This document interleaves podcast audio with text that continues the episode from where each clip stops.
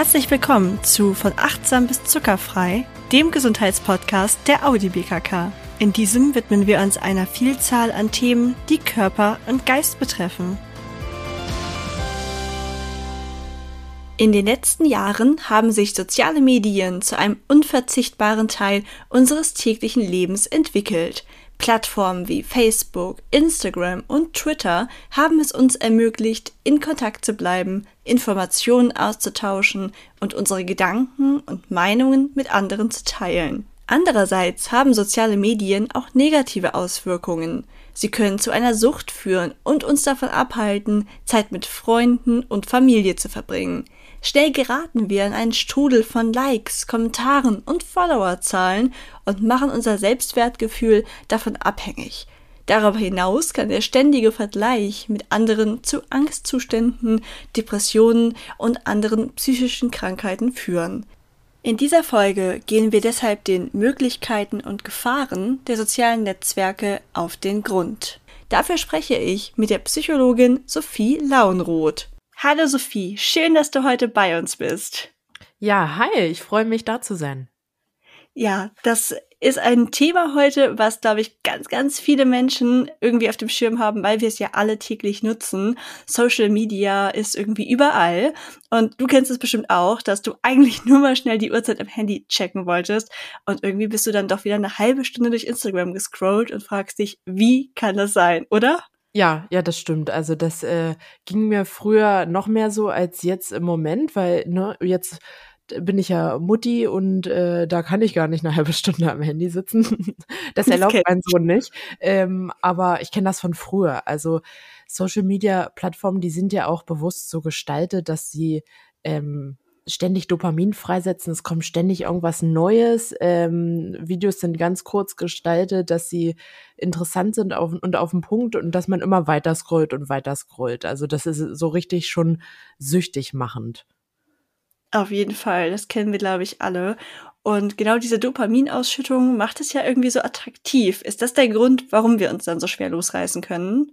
Ja, man könnte schon sagen, das ist die Dopaminausschüttung weil ähm, die wird nämlich gefördert durch aktive Rückmeldungen. Also zum Beispiel, wir posten etwas und wir bekommen Likes oder Kommentare oder wir sehen ständig neue Inhalte. Und Dopamin ist ja ein Neurotransmitter, der die Signale zwischen den Nervenzellen weiterleitet. Und ähm, man bezeichnet Dopamin nicht umsonst als Botenstoff des Glücks, weil ähm, er ja auch maßgeblich an der ähm, Antriebssteigerung und Motivation beteiligt ist. Also wir sehnen uns nach Aktivitäten, die Dopamin ausschütten und Social Media ist halt so eine Aktivität, die bei uns ständig Dopamin ausschüttet.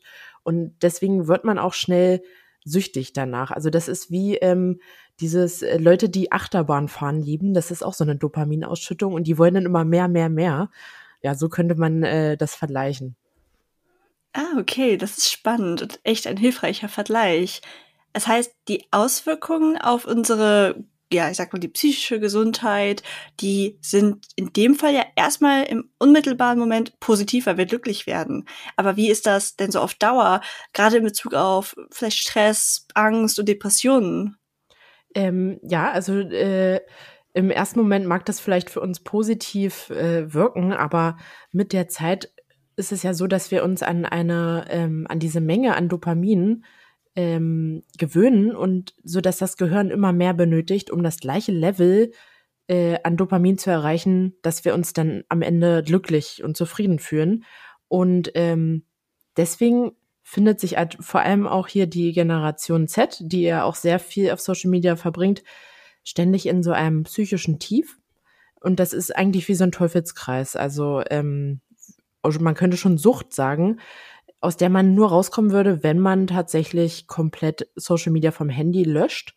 Und ähm, in Studien konnten auch nach, konnte auch nachgewiesen werden, dass ähm, eine große Social Media Nutzung tatsächlich damit zusammenhängt, dass man ähm, eine höhere Wahrscheinlichkeit hat, Depressionen und Angst und ähm, Stress zu empfinden oder zu entwickeln.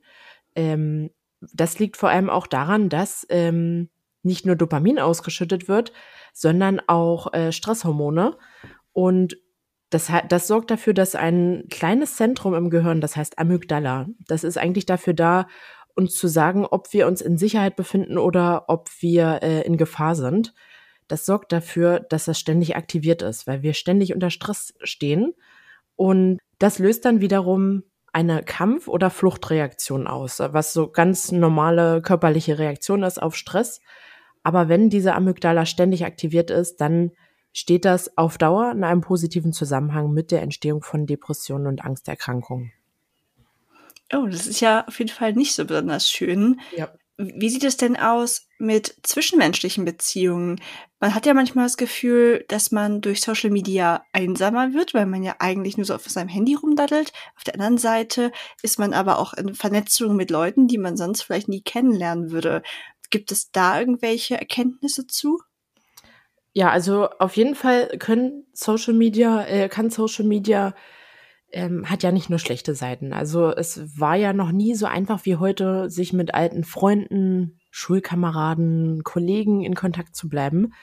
Und man kann dann einfach mal schnell eine Person anschreiben oder im Gespräch bleiben, vor allem wenn man halt weiter weg wohnt. Also das geht mir auf jeden Fall so, dass äh, meine ähm, alten Freundinnen aus der Schule, die ähm, sind entweder in Hamburg oder da noch in Sachsen-Anhalt, wo ich äh, herkomme. Und so ohne Social Media könnte ich ja gar nicht mehr so richtig mit denen in Kontakt bleiben. Ähm, in romantischen Beziehungen ist es dann ein bisschen anders. Also da konnte in einer Studie nachgewiesen werden, nachgewiesen werden dass sich ähm, soziale Medien negativ auf die ähm, psychische Gesundheit und die Beziehung auswirken kann. Weil zum einen verbringen ja Menschen in den ähm, letzten Jahren viel mehr Zeit am Handy statt zu zweit. Statt jetzt vielleicht romantisch essen zu gehen, sitzen dann beide am Handy auf der Couch. Ähm, das wirkt sich wiederum negativ auf die Kommunikation, auf die Zufriedenheit in der Beziehung aus. Ähm, es wird also mehr gescrollt statt miteinander gesprochen. Und zum anderen konnte auch in Studien gezeigt werden, dass die Nutzung von Social Media, speziell Facebook war es in dieser Studie, in einem positiven Zusammenhang mit Eifersucht in der Beziehung steht. Also je mehr soziale Medien genutzt wurden, desto mehr Eifersucht herrschte auch in der Beziehung. Und das ist ja, ähm, dann haben wir auch noch ein anderes Thema, das altbekannte Problem, was durch soziale Medien nochmal verstärkt wurde, ist ja dieses Cybermobbing und Hate, dass das einfach durch die Anonymität viel einfacher und schneller sich verbreiten lässt als jetzt in Real Life. Auf jeden Fall. Da hatte ich auch schon überlegt, wie das eigentlich ist, wie man Kinder und Jugendliche am besten schützen kann. Hast du da irgendwie zum Umgang von ihnen mit den sozialen Netzwerken einen Tipp? Also ich glaube, ähm, bin mir nicht sicher, ich bin da auch kein Spezialist in diesem Fall, aber ich glaube, dass man als Eltern auf jeden Fall, wenn man jetzt den Kindern ähm, ab einem gewissen Alter erlaubt, ähm, Social Media zu nutzen, das kann ja jedes Elternteil für sich entscheiden, ab wann da der richtige Zeitpunkt ist. Ich glaube, dass man da einstellen kann, ähm, dass bestimmte Inhalte nicht gezeigt werden sollen. Also ich weiß, dass, dass das bei YouTube auf jeden Fall geht, dass man dann einstellen kann, okay, mein Kind soll jetzt nur Videos, nur Cartoons auf einer bestimmten Sprache gucken. Ähm, damit es da nicht ewig scrollt und sucht und äh, nicht weiß, was es gucken soll. Ich glaube, dass es das auf Social Media auch gibt, äh, aber da gibt es bestimmt noch, äh, ist noch ein großer Raum, dass sich das noch weiterentwickeln muss bezüglich der Sicherheit, weil so ganz schützen kann man sich, glaube ich, nicht. Ja, das stimmt ich finde auch gerade so, wenn man sieht, wie viele Filter genutzt werden, so, ne, um sein eigenes Aussehen zu verändern und dann vielleicht, das habe ich jedenfalls mal gehört, dass das nachgewiesen ist, dass das zu einer höheren Unzufriedenheit führt. Das sind ja alles Dinge, wo man dann auf jeden Fall ein Auge drauf haben kann, dass man die Kinder dann nicht irgendwie, dass sie dann nicht unglücklich werden, weil sie einfach nicht so makellos aussehen, wie die Filter das mit ihnen machen. Ja, das stimmt. Also ich finde es ja mittlerweile sehr gut, dass es auf Instagram schon ähm, ein bisschen transparenter geworden ist, dass man direkt sieht, wenn jemand einen Filter nutzt. Ich glaube, mhm. mich dran zu erinnern, dass das früher nicht so war. Genau. Bis dieser Shitstorm kam und sich so viele Leute beschwert haben und gesagt haben, ey, das ist eine doofe Sache, dass man hier nicht äh, transparent mitteilt, dass eine Person einen Filter nutzt, weil das natürlich äh, uns den als Zuschauer den Eindruck geben kann, dass die Person wirklich so schöne Lippen und so perfekte Haut haben kann. Ne? Ähm, Ganz genau. Jetzt zum Glück wird das ja auch angezeigt, aber das muss man natürlich äh, dann den Jugendlichen auch so bewusst werden lassen. Man muss denen das mitteilen, dass äh, das ein Filter ist und ähm, aber ich denke, die sind da schon so weit, dass sie das mittlerweile ganz gut verstehen. Das Problem mhm. ist dann halt, wenn sie es selber immer ähm, sehr häufig benutzen, viele Selfies mit Filter machen, kann es natürlich auch einen negativen Einfluss auf den eigenen Selbstwert haben, weil man gewöhnt sich ja auch irgendwie an, an diesen Anblick, ähm, wenn man immer nur Bilder mit Filter macht und sich dann im Spiegel anguckt und feststellt, äh, ich sehe ja gar nicht so aus wie auf meinem Filter, ähm, dann kann das natürlich dafür sorgen, dass man total unzufrieden wird mit sich selbst und dann auch irgendwie so einem gewissen Schönheitsideal nachjagen möchte, was es ja eigentlich nicht gibt. Also es gibt ja keinen Perfekt. Und Schönheit ist ja immer, äh, liegt immer im, im Auge des Betrachters.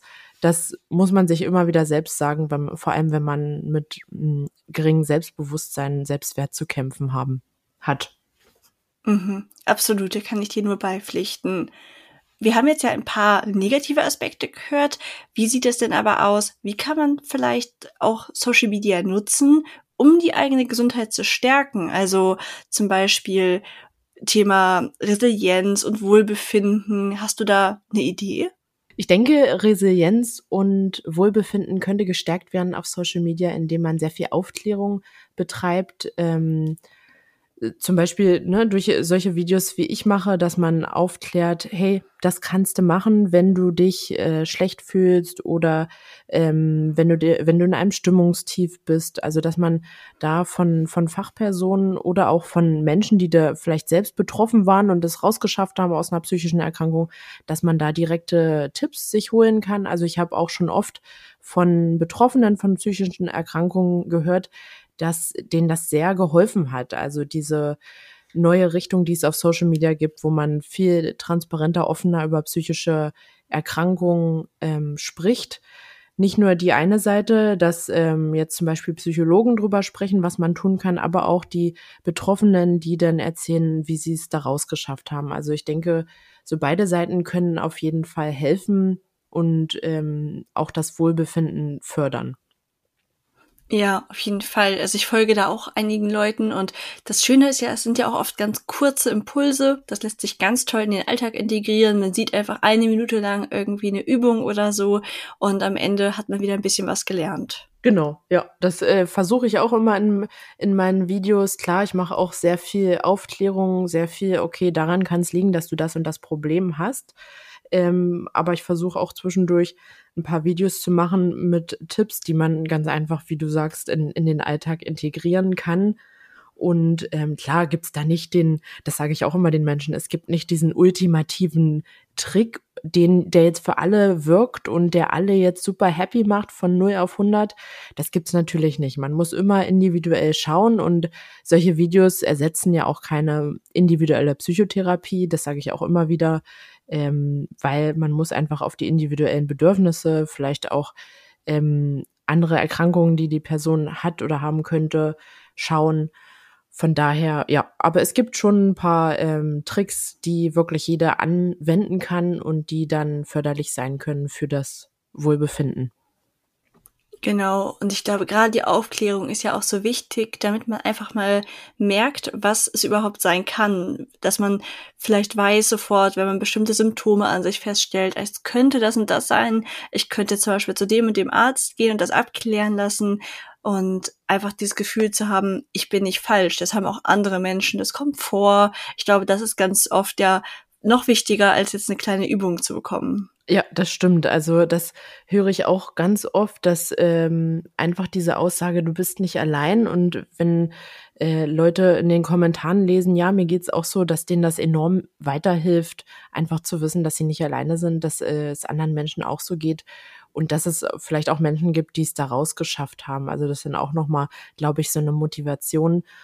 Genau, und dass man dann auch konkret sagen kann, hey, diese Symptome, die sind ein die könnten gefährlich sein. Vielleicht solltest du das mal beim Arzt abklären lassen. Also das habe ich auch oft gehört bei Zuschauern von mir, wenn die ein Video gesehen haben, dass die dann meinten, oh, das war mir vorher gar nicht bewusst, dass das ähm, nicht normal ist. Also weil die hatten das wahrscheinlich schon jahrelang, diese Symptome, und haben das als normal angesehen bis dann mal jemand kam, der gesagt hat, ähm, nee, das ist nicht normal, also lass das mal bitte abklären. Und dann sind die zum Arzt gegangen und es hat sich rausgestellt, ja, es war vielleicht wirklich eine Depression oder eine andere Diagnose. Also deswegen finde ich, kann da Aufklärung auf Social Media wirklich sehr helfen, dass man, dass Leute wirklich zum Arzt gehen und das abklären lassen.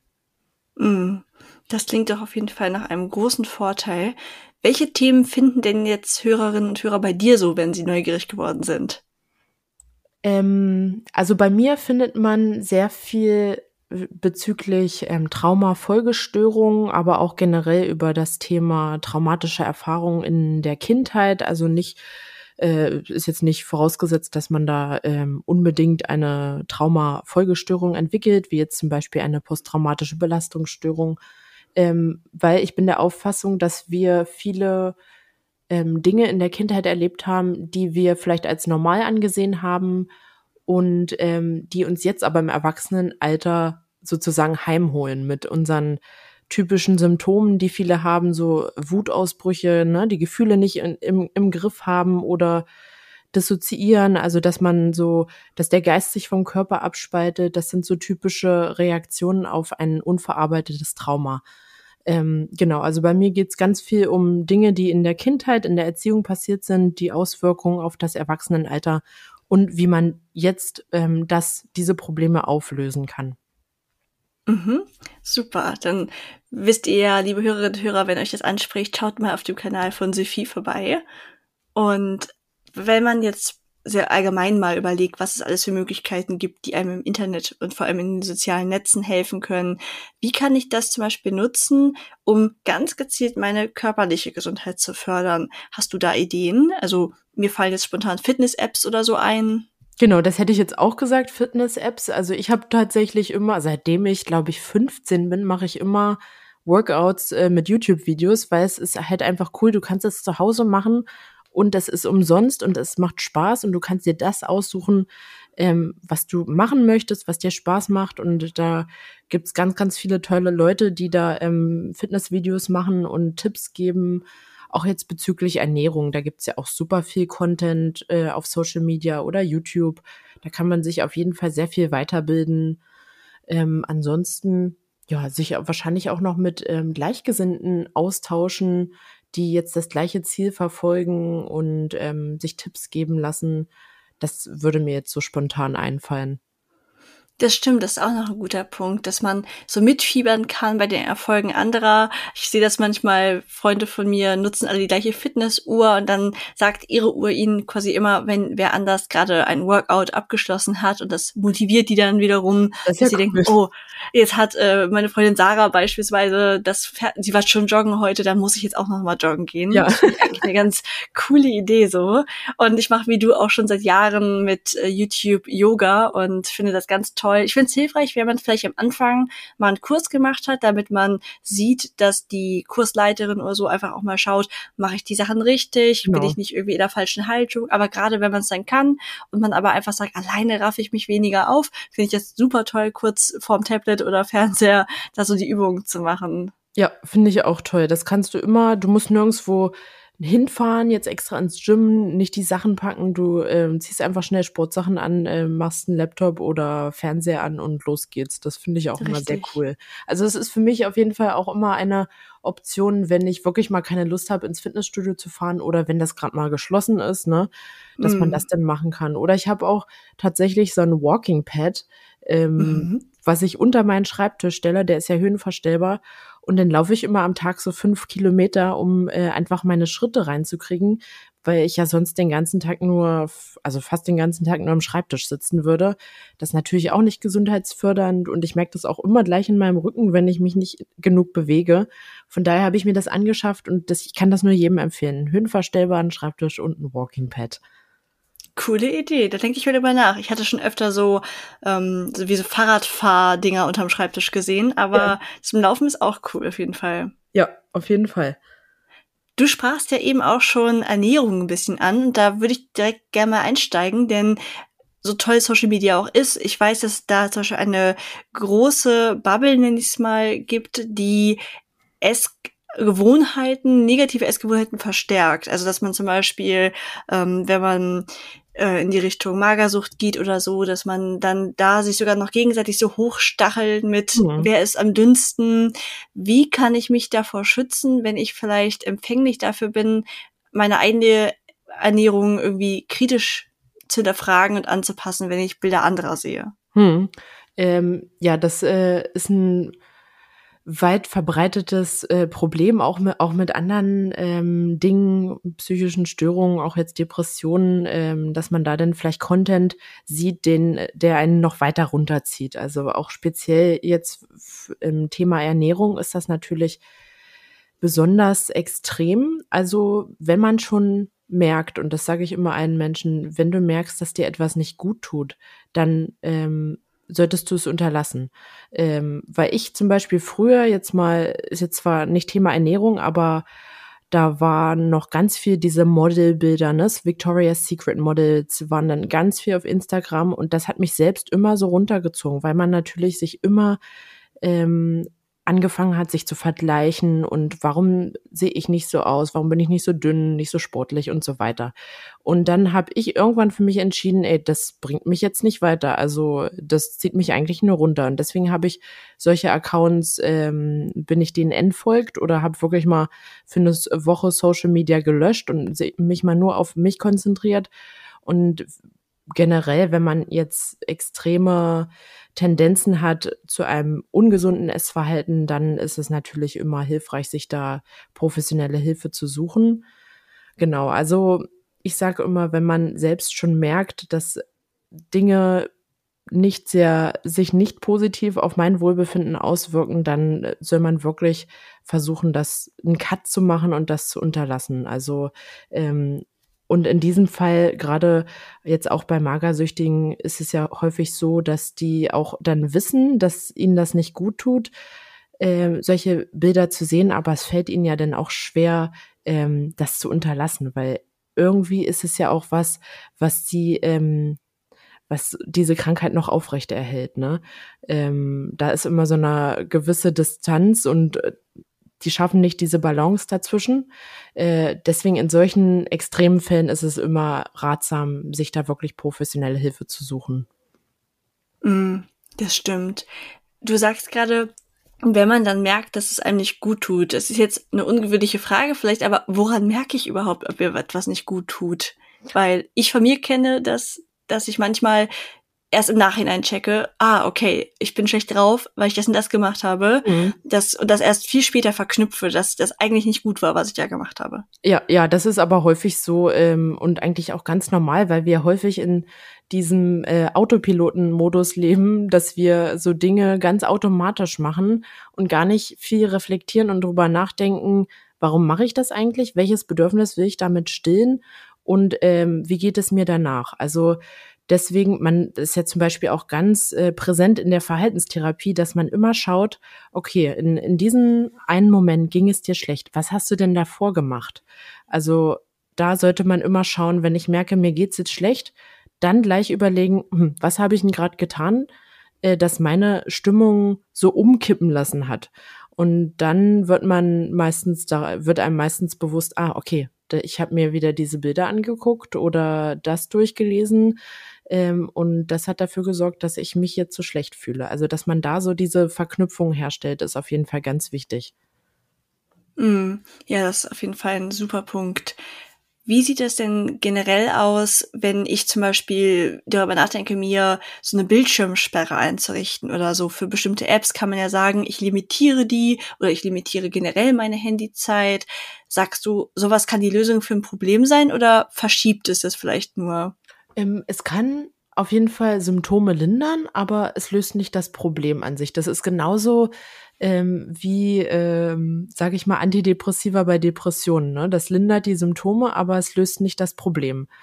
Ähm, aber es ist auf jeden Fall, wenn man extrem dazu neigt, sehr viel am Handy zu sitzen und äh, merkt, dass das wirklich einen negativen Effekt hat, dann finde ich das eine super Sache, so eine Screamtime sich einzurichten, weil das ist, zeigt aber auch wirklich was von Stärke, sowas durchzuziehen, weil ich habe das zum Beispiel noch nicht geschafft, weil ich halt auch noch sehr viel am, am Handy arbeite.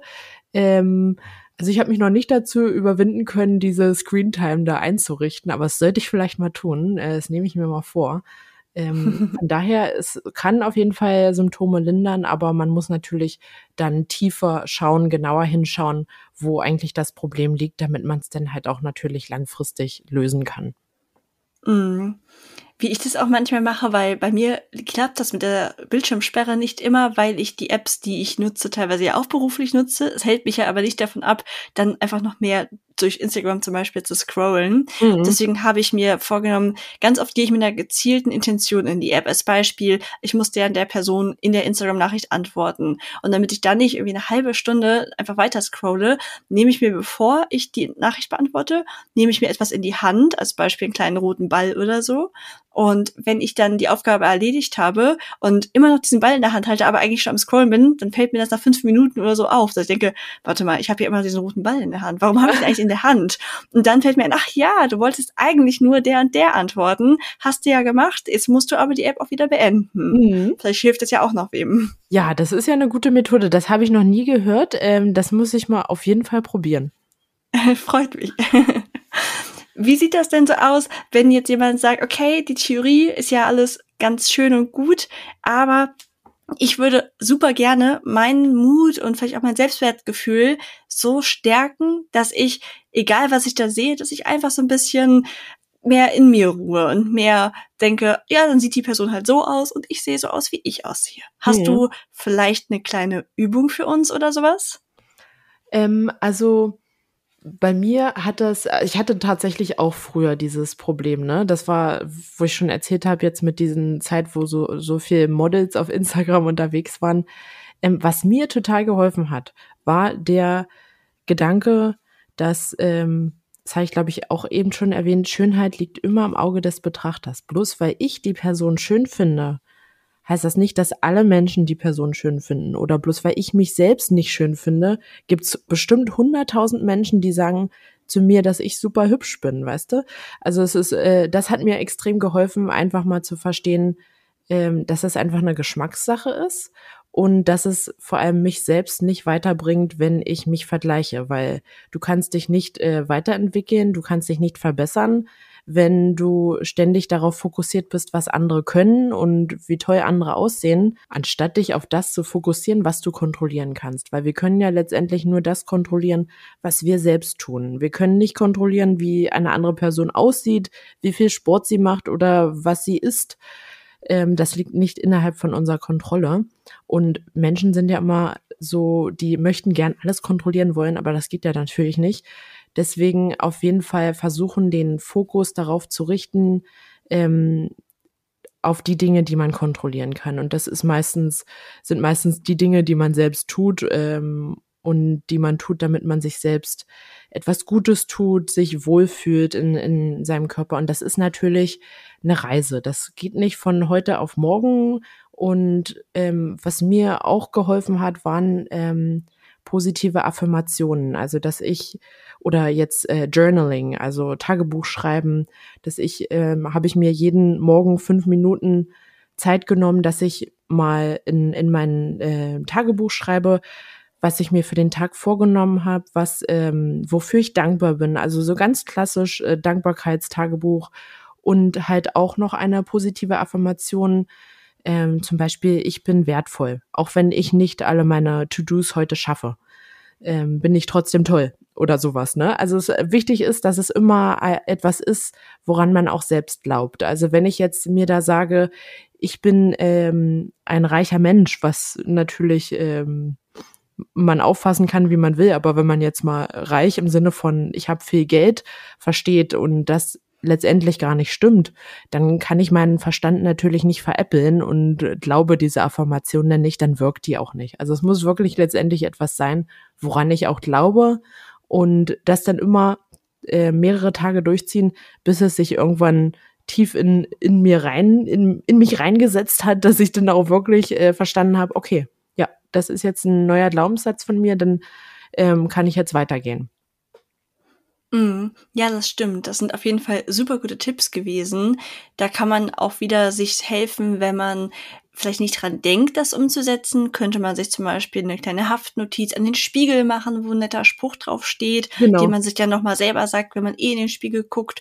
Oder man macht sich irgendein Armband oder Zopfgummi um, was immer wenn man das sieht, man weiß, ah, ja, stimmt, ich könnte mir mal wieder eine positive Affirmation selber sagen.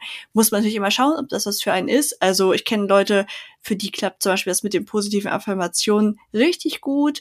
Bei mir ist es so mittel, ich bin eher der Journaling-Typ ähm, mhm. und da muss man, glaube ich, einfach schauen, was zu einem selber passt. Ja, das stimmt. Das muss man einfach ausprobieren. Es gibt ja auch keine Methode, äh, die für alle funktioniert. Das ist genauso wie in der Psychotherapie. Da wird auch nicht äh, werden auch nicht immer ein und dieselben Methoden und Strategien bei jedem Menschen angewendet. Das ist immer, muss man immer individuell schauen, was funktioniert für einen und was nicht.